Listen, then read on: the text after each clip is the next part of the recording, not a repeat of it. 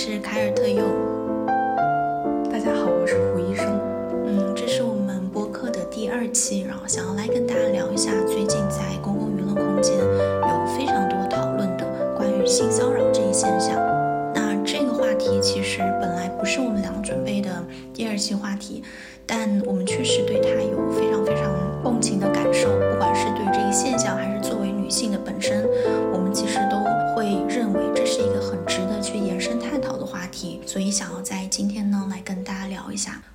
那首先我们想要去聊一下的就是关于性骚扰这个词啊，这个词当然在今天已经被大家非常非常熟悉了，但是可能我会觉得在中文的话语空间，就是在舆论空间里面呢，这个词确实是近几年才更多的被重视的，更多的被提起的。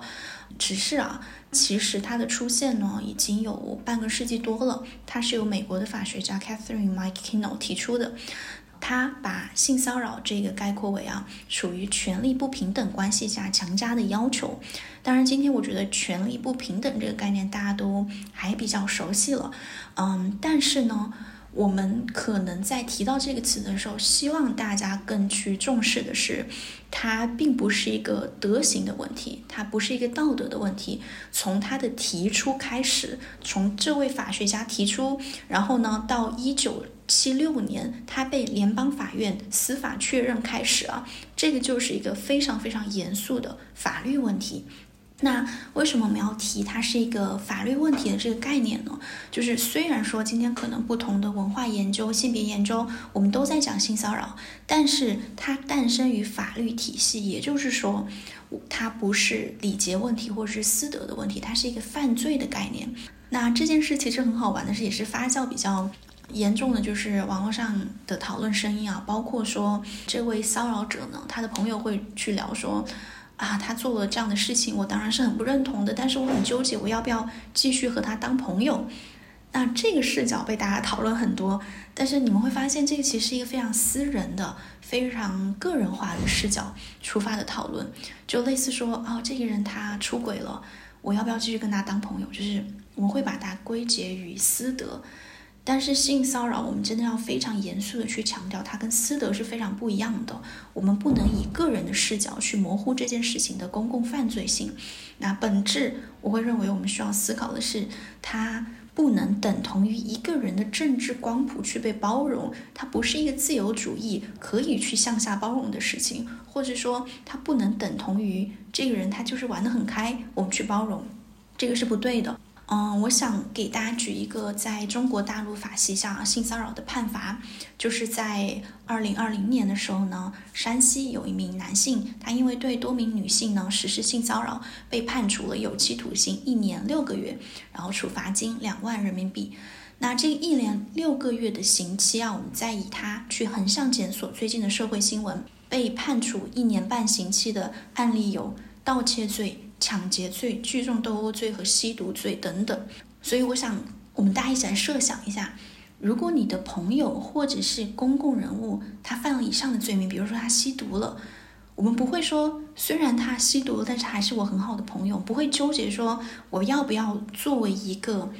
在网络空间拥有着话语权的人，我要跳出来说我很纠结，我要不要继续和他联系？我觉得这个其实是不会的。为什么在这件事情上会有这样的一个讨论呢？就是因为我觉得这个差异的本质就是我们一部分人呢还没有把性骚扰定义为犯罪，或者是说我们知道它在法律意义上有犯罪的这个名目，但是它好像没有那么重要，它可能和吸毒、和抢劫、和盗窃比起来，它是很私人的事情。那类似可能不被重视的犯罪行为，我觉得还有就是家暴。我们依稀记得几年前也会有男明星家暴的新闻哦，但是呢，居然得到同行的发声支持，甚至称这是一个巴掌拍不响。但是我们知道这样的公众人物，他绝对不会说吸毒是一个巴掌拍不响的事情，对吧？那这里面的原因就是他们会觉得家暴或是性骚扰啊不是犯罪。那之前我跟胡医生聊起来的时候，他也提到，其实有非常非常多语言上的问题，在今天其实有得到一个更严肃的重视和更严肃的语言上的纠正，对吧？是的，是的，就是我们要非常就是重视语言的力量，然后创造和使用更加准确、客观的、没有歧义的语言。嗯，我回顾了我过去的人生，有时候我会觉得很不舒服，但是当时我只是觉得不舒服而已。现在我觉得我可以用这个性骚扰的定义来明确的将其称之为性骚扰，绝对不是开玩笑啊，或者闹着玩儿啊，或者小朋友之间相互打闹啊这么轻微的小事。也不是说长辈对你的喜欢呐，他是因为喜欢你才对你做这些事情，开个玩笑而已。对，我觉得这些都不是。当我们如果能够认真的厘清什么是性骚扰，然后用新的语言和理论来定义我们过去的经历和经验，那我们知道过去的人很多会轻描淡写的把性骚扰描写成调情，把亲密关系里的暴力和虐待理解成情感纠纷，两口子吵架。当我们把这个下定义的权利夺回来，创造新的语言和概念，更加准确地描述我们的遭遇和感受，才会让我们的不公会被看见。是的，是的，我也觉得，因为语言代表的是它指涉的这个世界，我们对它的经验。那之所以可能在一个嗯话语空间里面，我们把以前所遭遇的可能是。其实是非常严重，但是不被重视的这样的事情，比如说两口子吵架这样的事情，我们现在可以用家庭暴力来指代了，代表这个语言反映的我们的意识形态是更加严肃的去看待这一类的事情了。这个我觉得是非常非常需要的。对，这种重新定义和重新命名的过程，可以改变人们的想法和态度，也可以引起社会对这些问题的关心和关注。嗯嗯。是的，其实就说回来，我会觉得性骚扰这个词呢，在中文的语境里，至少在之前我有限的经验里吧，我觉得它的定义是非常具体，而且是非常非常有局限性的。对于我来说，就我会觉得，仿佛是和性暴力犯罪等同的行为。好像才叫做性骚扰。我觉得这样的一个理解就会让很多女性她不会把一些细微的、她们感觉不舒服的，甚至不是那么明显、可能不涉及到肢体上的暴力呢，跟性骚扰去联系起来。那这样可能我们就很多时候没有办法去定义那些自己不舒服的遭遇和现象。可能以前理解的性骚扰是性胁迫，是的，明示或者暗示强行与发生性关系，不然的话就会有一些不好的后果。嗯，但其实我觉得跟性别相关的冒犯、攻击性和厌恶女性的态度的一些话语，嗯，还有不受欢迎的性关注，比方说黄色笑话呀，语言上的，嗯，或者是眼神呐，是的。或者是吹口哨啊，嗯，这些我觉得它都是属于性骚扰。是的，就我们最近在那个伦敦地铁上，就伊丽莎白线会看到说有非常非常大的一个标识，说 staring 是不被允许的，就你就是盯着别人看，这个都是非常严重的一个性骚扰行为。对，嗯，我经常看到很多人盯着非常漂亮的女同学，嗯，我当时真的很想。瞪回去，看什么看？是的，就是，所以我们可能今天希望通过这件事情去重新定义一下，把这个词它的词义更加扩大一下，对吧？是的，是的，是的。嗯，其实不只是这种主动的性行为，有可能你哪怕只是在现场被动听了一些黄色笑话，这其实也是属于性骚扰的。是的，是的。就是一个一切处于权力不平等关系下，就跟两性交互相关的一些你认为不舒服的强加的要求，它都叫做性骚扰。就是它只要是基于性别或你的性取向、你的性别意识、你的性别表达和身份，那这样的跟一切话语相关的，引起了你的不悦。都可以被称之为性骚扰，还有网络就是发一些照片、视频，然后非常私人化的，会让别人引起了不适。是的，是的，有些暴露癖嘛。是的，是的。今天这个就是在我们扩大定义的同时，可能又会有一些困境，或者是又会收到一些群体的抱怨，那就会觉得说是不是太严重了，是不是太矫枉过正了？我不过只是在开个玩笑，我只是。表达我的善意，就会有群体来以这样的方式去解释他们的行为，对吧？然后，所以我觉得我们就可能要稍微去分辨一下，或者说我们的判断标准是什么呢？就在我看来，会觉得说我们是不是以一个以被害人为中心的社会学标准会比较好一点？就是要以感受到不舒服的那一方为准，而不是发出这个动作的那一方。对，我觉得违背意愿肯定是性骚扰的构成要件。嗯当你感受到不舒服，然后你想停止的时候，你可以停下来，你有权利停下来。你们俩是平等的、自愿的，啊、哪怕有一些肢体接触或者性别幽默啊，那也是没有问题的。嗯但是是非自愿的、无意愿的性行为，然后你感到不舒服、不安全、有无助的、有压力的，那肯定就是性骚扰了。是的，是的，这样我觉得也是一个更加人文关怀的角度吧。就不管是我们在谈性骚扰这件事情，还是在谈一些社会事件，我们可能更多的需要尊重、去重视受害人，或者我们把它叫做以幸存者为中心，就是幸存者的感受，这样好像是一个更加关怀、更加文明的社会需要有的这样的一个态度。对，没错。嗯然后之前在聊这个问题的时候，我跟胡医生也提到，就是我们看了受害者女生的那个被称之为小作文的写作，就是我们都会觉得是非常非常容易共情的。然后我们也看到一些反对的声音吧，就是我觉得可能确实性别视角不一样，在看那篇东西的时候代入感是不一样的。但我们在其中就觉得有一个很值得去讨论的，就是那这个施暴者他的作品、他的外貌、他的财力、他的权势，因为这些其实都被那篇小作文提到作为一个祛魅的过程，对吧？但是这些呢，是不是可以成为我们去衡量施暴者暴力的这个标准呢？我觉得这些都是非相关因素，是的我，们不应该把这些因素扯进来，嗯也不应该用这些因素来衡量性骚扰的严重程度，或者是否定性骚扰的存在。它会有一个很不好的暗示，是吧？是，嗯就是如果一个非常英俊潇洒的人，一个才华横溢的人，那他在违背你意愿的情况下，对你做出了一些性别相关的冒犯，或者给了你一些性关注，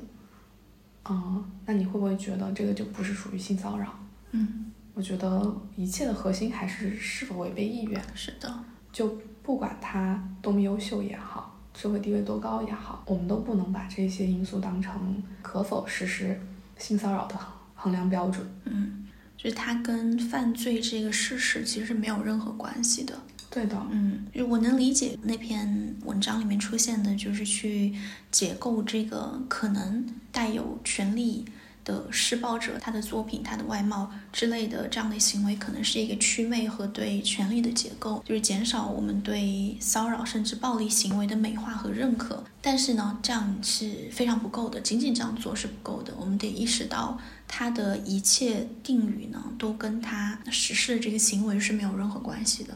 那为什么我们要说到这个是一个跟人文主义向的对弱势群体的保护？我们要以被害人为中心去判断这件事情，就是因为，嗯，其实现在可能大家更多的都意识到了，性骚扰或者是跟性暴力、性犯罪相关的，它背后都是权力关系。大家去读福克的时候，他就会这句话会常常被人去引用啊，就是说一切都是跟性相关的。但是什么是跟性相关的呢？是权力，权力关系的不平衡会导致非常多在我们跟人交往的过程中，或者是在异性交往的过程中，一些不对等的情况出现。那我们就会发现，实在是有太多太多的处于权力弱势的，不管是女性还是男性吧。他们其实都会有这样的被性骚扰的经历，特别是在职场，我觉得职场是一个高发的是的一个环境，对吧？对，嗯我记得看到一句话，就是说性骚扰是一种古老的贬低和驱逐女性进入权力中心的手段。因为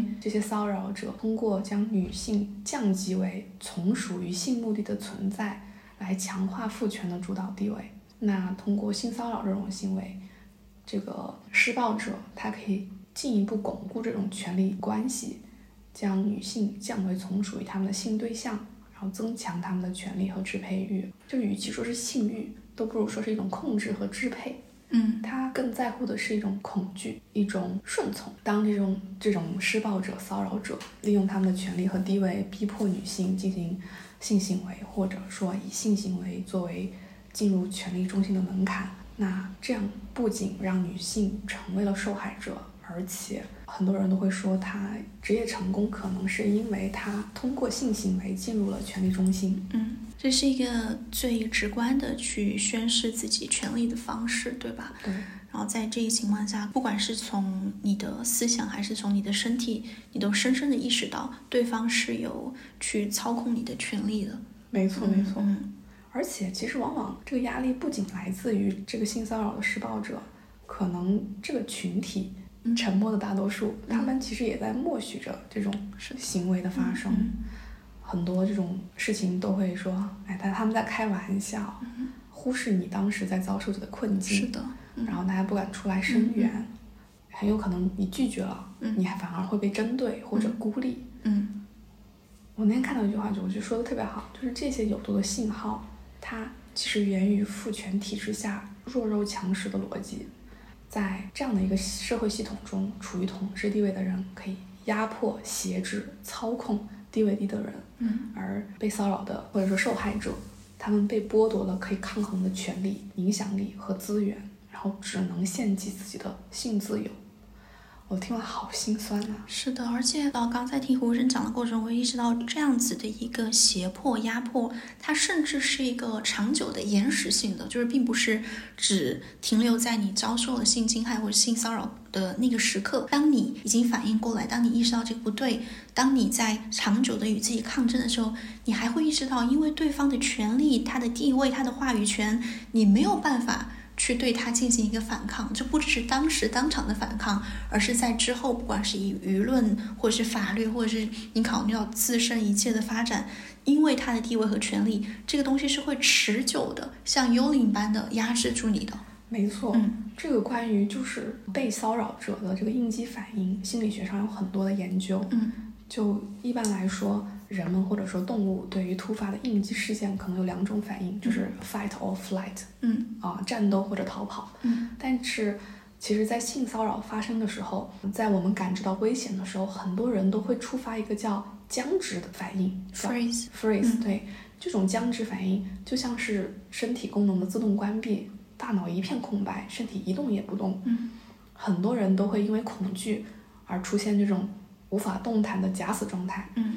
此外，除了这个僵直反应，我们很有可能还会出现一个讨好反应。嗯，当环境强大到我们无法对抗，我们感觉到其他人掌握着生杀大权的时候，我们可能会顺从、讨好那个掌控我们的人，让他们喜欢和认可自己，然后让自己存活下来。这一点我觉得太感同身受了。就是第一反应，不管是 freeze 还是说你真的是会有一个讨好反应。但是我觉得很难过，是很糟糕的是，这样非常非常自保的，就是非常自然的这样的一个生理保护机制，会被很多反对者拿来去强调它是自愿的，或者说这个是一个双方的，它会被曲解。嗯，甚至受害者自己都会这样想，对吧？有的时候都会想说，我当时为什么没有反抗呢？我当时为什么没有去采取一些行动？那他会陷入无端的自责。他会觉得很羞耻，对，这个是一个长久的会伴随他的一个情绪，嗯，在这之后，他的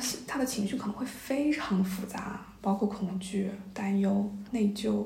然后愤怒、羞辱、被侵犯感，然后被背叛感、无力感、失去掌控感，这些都非常多，而且往往这个当如果这个环境都不能够保护受害者的时候。我们又怎么能让受害者仅凭自己的情绪调节方式来安抚自己呢？是的，是的，这是一个很难的事情。大家可以想象一下，在战争发生的当下，嗯，或者说一些大的灾难面前，很多人会患上创伤后应激障碍。如果说我们不保护这样一群创伤后应激障碍的人群，反而指责他，我们反而用羞辱的方式，嗯。质疑的方式来来给他们反馈，嗯，那他们很有可能就会导向抑郁症或者自杀或者自残。就对这样的情绪或这样的后遗症，其实是需要一个非常宽容的社会环境，或者是一个非常理解性的这样的一个舆论向的讨论的。就我们在今天可能看到所谓的一些小作文的控诉啊，就小作文其实是一个很不尊重的名词。当我们看到这些控诉的时候，作为旁观者，你可能会想象性骚扰它发生在一瞬间，它发生在一个动作、一句话，那之后它是割裂的，是断裂的。但其实不是这样的。我们刚胡医生提到，他在之后会在心理上、会在自我认同上带给这个被害者一个很长久的影响，并且这样的一个时间持续性，我觉得也在他遭受到性暴力之前。他绝不是可能一个人突然出现，然后对他进行骚扰，骚扰他的那个人，在权力关系里面可能更强势的那个人，他绝对不只是发生在性骚扰这个行为当下，而是肯定从之前就长久的。已经进行了一个他的不管是思想上的控制，或者是思想上的压制，就已经开始了。所以这个是一个非常非常长久的行为，就是我们看到的今天公共娱乐空间讨论这样的事情。那有可能你在一个，就是比如说地铁上，你在一个嗯夜晚的小路上，也会出现这样的行为。这个是一个很饥渴的。但是如果是发生在职场上，或我们今天可能更常见的这样的一些环境里面呢，它其实是一个非常非常长久的事的行为。并不只是发生在当下。对对对，我非常同意，因为当时的性骚扰可能在很早以前就已经有一个服从性测试了，它其实不是一个突发的行为，很有可能在你意识不到的情况下就已经开始了。它通过一些潜在的行为、微妙的方式来测试你的界限和忍耐力。嗯嗯，就包括一些看上去没有害的言行。比方说暗示性的笑话呀，过度的称赞呐，它这些东西，它其实就是为了侵略你的边界，以便让你在之后的性骚扰行为中保持沉默和服从。但它看上去不那么明显，嗯，就有点有点在危险的边缘试探啊。就是他在对话中一步步把你们这个很动态的这个权力关系越来越加固，是吧？就是对，可能你刚开始的时候，你可能。体面，那他就会得寸进尺，步步紧逼。那很快你就可以会收到他们发来的性暗示，然后就会后面会经历什么肢体上的侵犯呐，或者被越来越过分的骚扰包围之类的。而如果你一旦在后面的阶段拒绝，他们就会说啊，你之前不都同意了吗？都跟我开了那些玩笑了吗？你都接受了吗？我还以为你同意了呢。那你之前的不反抗就成为了后面被羞辱的那个借口，所以我觉得他们就是会在边界内外不停的试探，然后这个尺度由他们来掌握，然后用他们的逻辑来洗白自己的行为。其实我在想，是因为那些男性把女性的这种沉默体面当成工具，是不是？是因为？是因为我们的文化没有教会我们女生如何反抗，他不要求我们激进，是顺从的。从小就是就会觉得说，因为对性骚扰这件事情，你会发现在就是非常有技巧的，在把你推向那个这样的一个境况，对吧？但是这个技巧似乎并不是他习得的，似乎是一个性别他本身就带有的，这是为什么呢？对，就是。因为我们从小就被教育要乖、忍让、识大体、顾大局，然后有礼貌的回应，不要撕破脸，然后你要把握一下、权衡一下利弊，然后你再说不。那突然就是我们有一天遇到这种紧急情况下的时候要说不了，我们好像根本就不会呀。是的。就是男性，他其实已经非常非常会处理这样的情况了。从他小时候在幼儿园拉女生的辫子，或者是偷亲一下女生，那可能家长、老师对于那个正在哭泣的女孩的反应就是，他其实只是想跟你开个玩笑。从那个时候开始，他就已经在习得这个技能了。那我们从那个时候开始，也是在学习如何顺从了。对，我觉得好像男性从小就开始学习如何搭讪。而且他们默认他们随时随地都有求偶的权利，嗯，然后不需要考虑对方的感受，可以，就是甚至于在被拒绝之后还要坚持不懈，嗯，那就就是觉得很很奇怪，就是我觉得他们从小学到就是对女性的凝视、物化和性化。我那天看到一个特别好笑的一个一段话，他说啊，我国男性在两性关系方面。从小受到的教育是非常匮乏的。小学的时，幼儿园的时候拉女孩的辫子，从女孩的眼泪和尖叫里获得乐趣。中学的时候，从岛国片里学习女生说不要就是要，就是欲拒还迎。工作之后肆意点评女生的着装，并将其视之为调节办公室气氛。以至于到现在，突然他们被告知，女性说不要就是不要，女性的拒绝就是拒绝，他们好像世界观都要坍塌了，嗯然后他们就想到一个借口，就是哦，你们女生都只会打拳。啊，是的，就是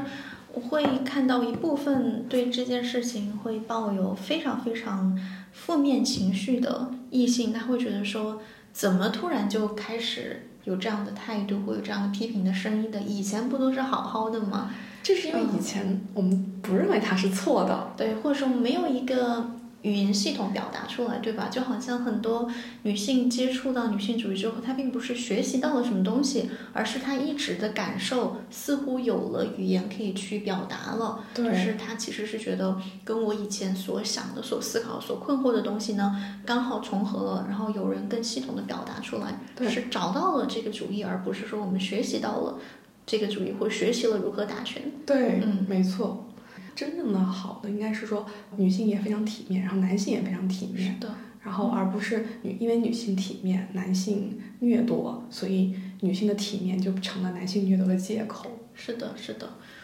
说回来，我想说的就是，对于那个骚扰者，可能当下就过去了，嗯但是对于受害者来说，他们的记忆是不可能忘记的，是的，他们的身体也不会忘记这些伤害，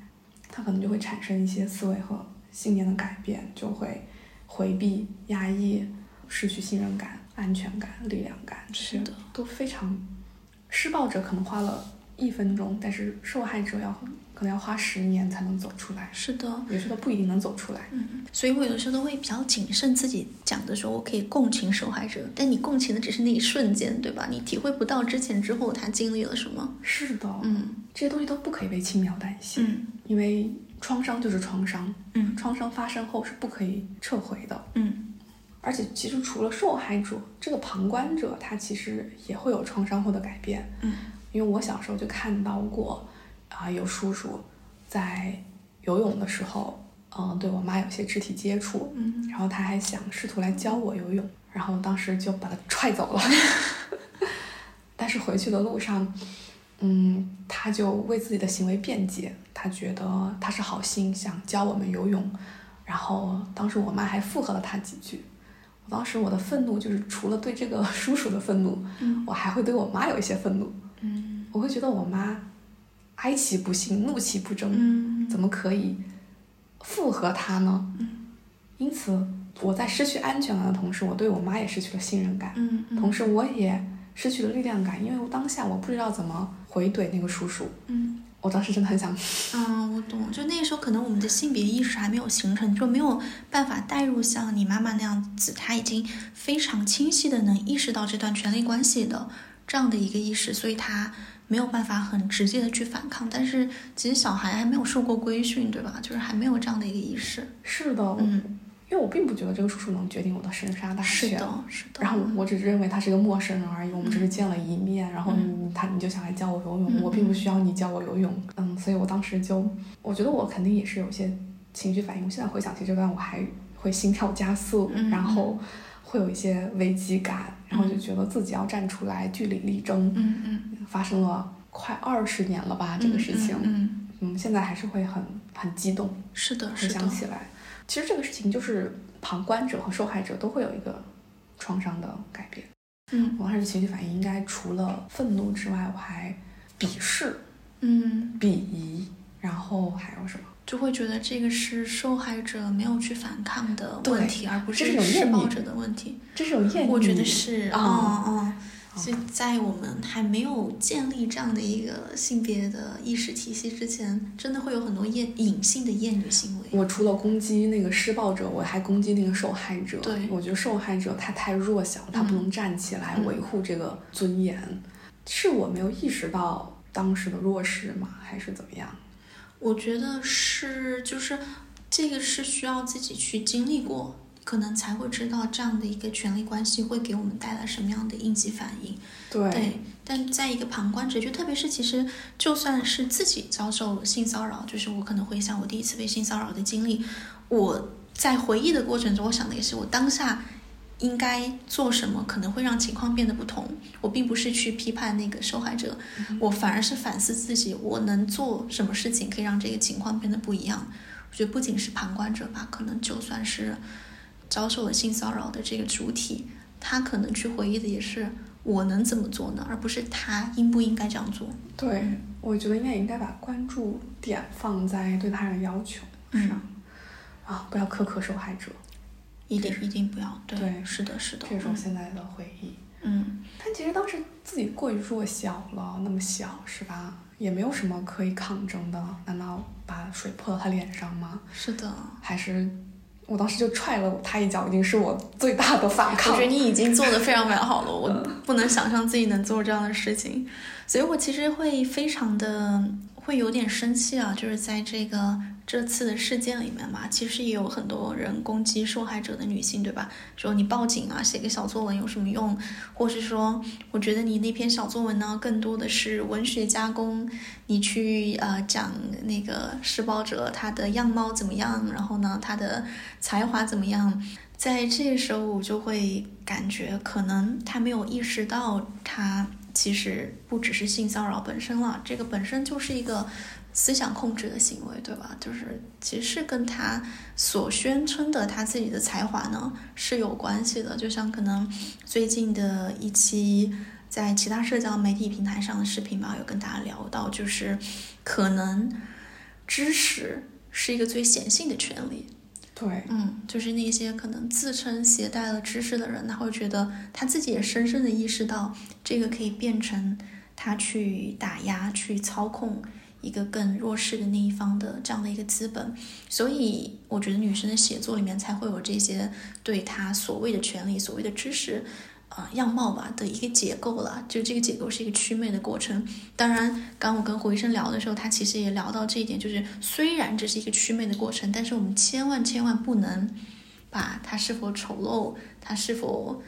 没有才华、他是否怎么样、他是美貌的、他是有权利的、他是聪慧的。这些东西作为一个去判断他是不是施暴者的标准，对吧？没错，就哪怕我们不能对他进行祛魅，他就是一个有魅力的人，嗯，但他违背了你的意愿，就是违背了你的意愿。是的，就是这件事情就是不对的，跟他前面带有的定语都没有关系。对我很开心，就是我看到这些祛魅的这个过程，我我我 看的非常爽啊，我觉得，嗯。因为确实啊，就是知识就是权利，只是说我们得强调说，并不是说这个人他没有知识，那那些真正有知识的人就可以去做这件事情，那肯定不是的。我也非常喜欢这种我们过去从被凝视的对象，嗯，站到凝视的位置，嗯，平视甚至俯视那些男性，嗯，这也是我，呃，啊，就是油腻男模仿小视频是吗？我们看出，嗯，他们有几斤几两，其实知道他们内在有多虚弱，他们那些。狂妄自大、炫耀的社会地位和权力资源，都不过是他们虚弱的体现。是的，他们所声称拥有的那些资源，其实。只是他们想要来控制别人的这样的一种名目而已，不是他真正。而且就算是知识吧，也没有关系，他就是一个性骚扰的施暴者。特别是我觉得，越是虚弱的人，就越愿意去炫耀这些这些孔雀的尾巴。这个 cocktail 好像也是那个 pick up artist，就是 PUA 里面专门有的一个名词啊。这个那个名词好像叫做 pickcocking。就是一种通过很独特的，不管是思维方式啦，还是他的穿戴，引人注目的技巧啊，孔雀开屏，孔雀，对，就是孔雀男的感觉啊。嗯，我这个英文单词好好啊。对，pickcocking。嗯。然后我当时看那篇小作文里面对这个所谓的文化人吧，这个编剧这些描述，我觉得很能共情。就是我发现我身边就早年我们文学系真的非常多这样的人。就是他真的会一开始以知识的名目，我觉得就是一种 name dropping，啊，就是他不停的告诉你某个作家的名字、某个导演的名字、某一个哲学家的名字，但就是他输入的信息而不是知识的同时呢，他企图以这样的名字呢，先来操控你的思维吧，就先来对你进行一轮打压，看我是比你读过更多书的人，然后再开始进入正题。这个就是那个无穷动的那个电影里面洪晃的台词，嗯。嗯，此处我们可以插一段。对，先得说哲学，然后得说艺术，从东方到西方，给你的感觉是这男的特想了解你，他不想跟你上床，特别特别间接迂回。从法国革命到布尔乔亚，到哲学，到福克，到所有的这些都谈完了，都半夜三点了，性的事儿还没谈呢。最后怎么凑合到这性上头呢？是因为他们家的宿舍锁门了，回不去了，怎么着也得找个过夜的地方。然后我就特别佩服中国艺术家的这种含蓄，基本上到最后好像是我强迫他留在这儿才留在这儿，使劲儿说怕我想他是一个不正当的男人。这是三点钟，三点一刻又砍了一会儿意大利电影，这个时候就说也许还可以住下来，但是不知道在哪间屋子更合适。然后又说了一会儿法国文学，这时候就三点半了。再说留下来当然可以，非常感谢，但是最好还是走回去。这时候停下来，又讲了讲人文主义的起源。三点四十五了，就说三点四十五了，怎么着也得留下来了，那就勉强留下来了。到这个时候，才讲到美国前卫小说 Henry Miller，再讲到 Henry Miller 的情人安娜伊斯宁，这个时候才有点性的感觉。可是到那时候，我已经困得跟孙子似的，还他妈 也喊晕了，早晕了。砍到那个时候，我想，这赶快睡觉吧。我无所谓，睡沙发也行，睡地板也行，咱们就把这觉睡了，因为明儿早上我还得上班。就到这份儿上，才真正说到，那如果说我留下来，咱们俩会不会有那种关系？我说的假不假是吧？嗯，要用英文来讲，中国男人的魅力就是先 mind fuck。先把你脑子彻底给搞没了，然后再说上床的事儿。因为你脑子没了，到了床上怎么摆弄都可以。中国男性的魅力就是先 mind mind f u c k，yeah，mind f u c k，然后再呢把你的脑子先搞没，然后再说性的事儿。对，因为你的脑子被他 manipulated 搞没了之后呢，之后一切都好说了。是，嗯。佩服这个中国艺术家的含蓄 迂回。就这一点呢，就是虽然说听起来可能会挺好笑的吧，就当一个段子讲，但其实我确实早年会遇到非常非常多这样的人。但是呢，有一些话题是你绝对不能跟他聊的，不管他聊了多么多么前卫的艺术家，他聊了多么深刻的哲学，但是只要你开始跟他聊一些真正关系到他自身利益的话题的时候。他就没有办法再继续装下去了。如果我们能掌握这种祛魅的能力，嗯，有自己的主动性和思考能力，重建两性关系的新秩序，嗯，和女性的话语权，那我们是不是可以为两性关系赢得一个全新的视角？我也是非常鼓励大家忽视这些迷惑性的外壳，仅仅关注这个人本本身，他的人格内核，他的人性品质。是的，是的，就我们刚提到这个词，这个 mind f u c k，它其实就是一种这个人对你思想或情感状态的一个干扰的一种控制，对吧？就是可能有的时候他是用所谓的信息化的知识来做这件事情，但是我们只要记住，它其实就是一个非常劣质的一个 PUA 技巧而已，就是那个 nagging，对吧？就是 PUA 里面的 nagging，就是它对你进行贬低，让你降低你的自尊心，然后呢？你就会对它产生兴趣，嗯，因为在这个情况下，你可能你变得自我怀疑，变得自卑，你就会更容易对它产生关注。对，这个是一个在道德上非常恶劣，也是它是一个心理学和操纵的技巧。嗯，我觉得运用我们女性的智慧，这种观察、反思、讨论，应该很容易识别这些技巧。是的，是的。就像我们刚才聊，真的现在的这种油腻男小视频，其实是一个很好，就在文化语境上，在符号意义上是特别好的一种反凝视，对吧？对，一种解构。对对对。有人问我说，怎么看待那个油腻男小视频的这个问题啊？我想了一下，就是我本身是还觉得挺喜欢看的，看了之后我挺爽的，所以就开始想，这个爽是来自于什么呢？可能我觉得就是一种。嗯，非常对我们之前被凝视的这个现象，就是我们现在可以转头去再去看一下他们，而且他们对我们的凝视其实是一种已经非常意识形态化，他甚至都不用去表演这个女性是怎么样的，对吧？但是我们本身就知道，女性应该是端庄、是美丽的，是有合格的母性，是非常成熟的。但是对于男性的这些行为的话呢，似乎还是需要这样一点点夸张的表现手法出来之后，我们才会看到说，哦，原来那些之前被父权掩盖的、被父权欺骗的、被他加冕的那些，其实根本不是成熟稳重，或者只是一些非常非常空的话语而已。所以就是这个油腻男的模板吧，我觉得真的很有意义，就是因为女性可以，我们不再以以一个非常仰视的角度，或者是非常。爱情或者是性缘的角度去看待男性，是很清醒的去平视他们的一言一行和人格的内核。那那些父权构建出来很虚幻的这样的一种叙事呢，可以被这种娱乐化的方式去解构，就很有力量的一种祛魅吧。但是之前我跟回声聊到，我们也会觉得说，但是会稍微有一点点担心了，就是这种娱乐化的方式。有可能会解构这件事情的严肃性，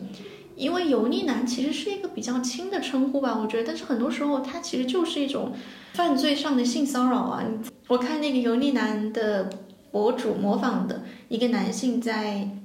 模仿一个男性在地铁上。偷拍女性，那如果我们把这种叫做油腻男的话，我可能就不觉得这个是一个犯罪或者违法行为了。它不过就是一个油腻的行为。那这样它有可能会消解这件事情的一个严肃性，但这一点会有点担心。但是我觉得这件事情的本来的符号意义是很好的。对，嗯，我我非常喜欢这个大家在疯狂模仿油腻男的这个行为，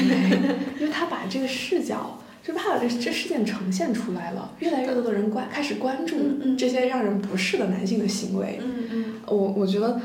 当我们可以利用一种娱乐方娱乐化的方式来解构这一事情的时候，它其实是更有利于这个事情的传播的。嗯，但确实我们要注意，就是呃，有些事情它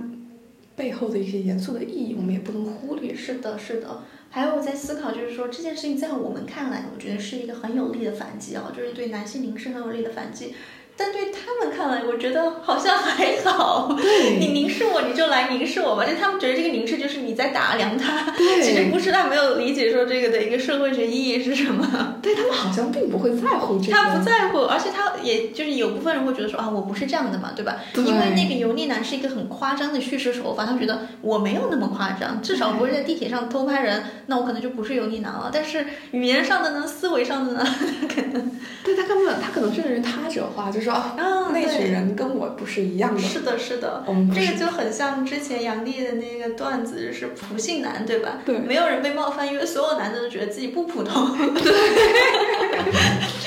啊，真的很。啊，太点了，然后他也觉得自己其实不是油腻的，对对对啊，呃，但总的来说这件事情我真的是觉得非常好，就觉得那一些善于观察的女性博主、女性内容创作者真的很佩服他们。对，然后非常喜欢我们这样一种叙事吧，把男性的魅力解构掉。嗯，我们开始关注个人。是的。就是我们不再是被教育的对象了，我们也有思考的能力。对，嗯，揭示他们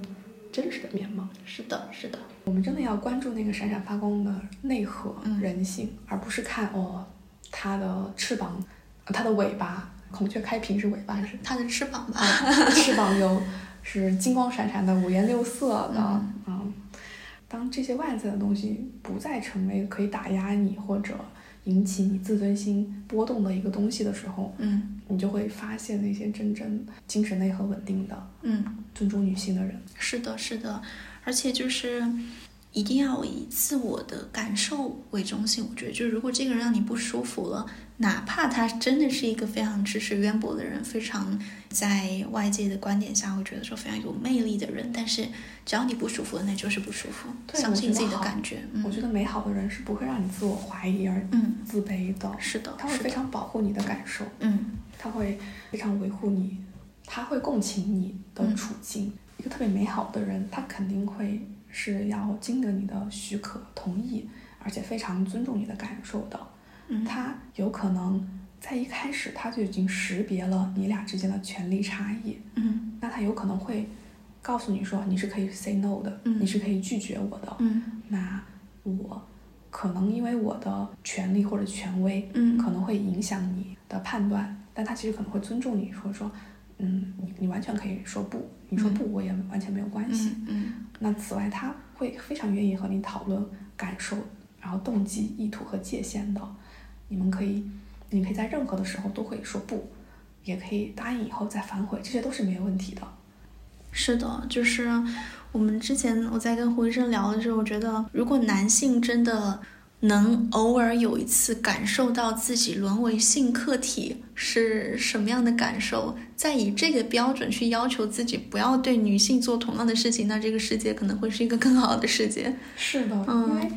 我那天看一个段子，就是说啊、当一个男性直男走进了一个 gay 吧，嗯，然后或是一个 gay 的健身房啊，在这样一个环境里，很多人都会打量他，嗯，把它视成性资源的的一部分，嗯他也会有毛骨悚然或者嗯，是是的。鸡皮，这个是一个非常鸡皮疙瘩的状态。是的，这个是一个非常直观的类比，对吧？就是可能你在某些情况下，你就是会遇到比你强壮很多的男性，但是呢，他的性取向刚好是你的性别。如果有一些事情你是不希望他对你做的，那你也不要对女性做。对，没错，男可以主动学习，并且尝试理解女性眼中的世界，不要讲黄段子，或者嗯。你在伸手产生肢体接触之前想想后果。就是说什么难得叫什么？难 难得修一下难得，嗯。然后你可以考虑一下，就是呃，这是严一佳提出来的，他说你可以想象一下，你现在只有五六岁，是个男性，和你的父母在一起，然后你们家隔壁住了一个老王，可以想一想哪些事情你不愿意老王对你妈妈做，你应该不希望老王有意无意的把手搭在你妈妈肩上，嗯也不希望你，你也不希望老王偷拍你妈妈的照片，嗯，你也不希望老王主动来考考你妈。如果你不希望老王做的事情，你就不要让自己去做。这个真的很好，我觉得大家需要需要代入一下啊。是，嗯，就是当然，我觉得这个可能不是说我们对一个性别单方面的反思。我觉得，嗯，其实，在看到这个事件的时候，我们也在进行反思，就是一个什么样的环境，怎么样去解构这样的一个更有害的一个男性气质，然后怎么样去重构一个可能对双方性别都非常友好的环境，都更保护性的环境，其实我们都需要去思考的。是的。嗯我觉得，首先，当然，性骚扰的重点教育对象肯定是男性和掌权者。嗯如果说我们能触达到男性，触达到掌权者，同时也改变一下这个我们对受害者的舆论环境，我觉得是特别好的。嗯嗯，所以我们就会觉得说，这个其实不只是说我们对一个性别的的一个指责，只是我们会想想呢，作为嗯、呃一个共同的群体，我们能去做什么事情，就包括刚刚其实胡医生提到，作为一个旁观者，我们可以做什么，是吧？嗯，对，不要容忍，然后也不要默许这些黄色玩笑出现在工作环境里。不要把女性视为客体，不要试图打压女性，嗯因为大家都是平等的。不要试图用你的权利压制别人。不要去强调这种特别的性别气质。对，嗯。不是不了解潜规则的人错了，错的是那些设立潜规则并且用它来创造特权的人，嗯。是站在权力高处却不审视自己是否滥用权力的人，嗯。是不主动确认对方是否愿意而假定对方被自己的魅力折服的盲目自信的人，嗯。甚至责怪对方明没有明确说不的人。嗯，而且也有很多就是可能一些反对的声音吧，或者担忧的声音吧，就会觉得说这样的矫枉过正，打引号的矫枉过正，可能创造了一种人人自危的环境，或者说创造了一种嗯让男性可能。有过剩的自我意识，就之后他对自己的语言、对自己的动作都会过分小心的环境，但这不是一个很好的环境吧？对，我觉得就是应该让男性对这些事情感到不敢调情就对了。当你手握权力，你更应该自省和谦逊，敬畏这个权利，而不是滥用这个权利。所以“敬畏权利”这个词特别好。还有一个小总结，就是在解读性骚扰这一现象的时候呢，我们首先要认识到，性骚扰并不仅仅是道德层面的问题，它其实是涉及到法律层面的严重侵犯个人权益的行为，它其实不是一个私德问题，我们应该把它看成一种违法行为。如果要有效的应对性骚扰，我们需要借助语言的力量来重新定义和明确什么是性骚扰，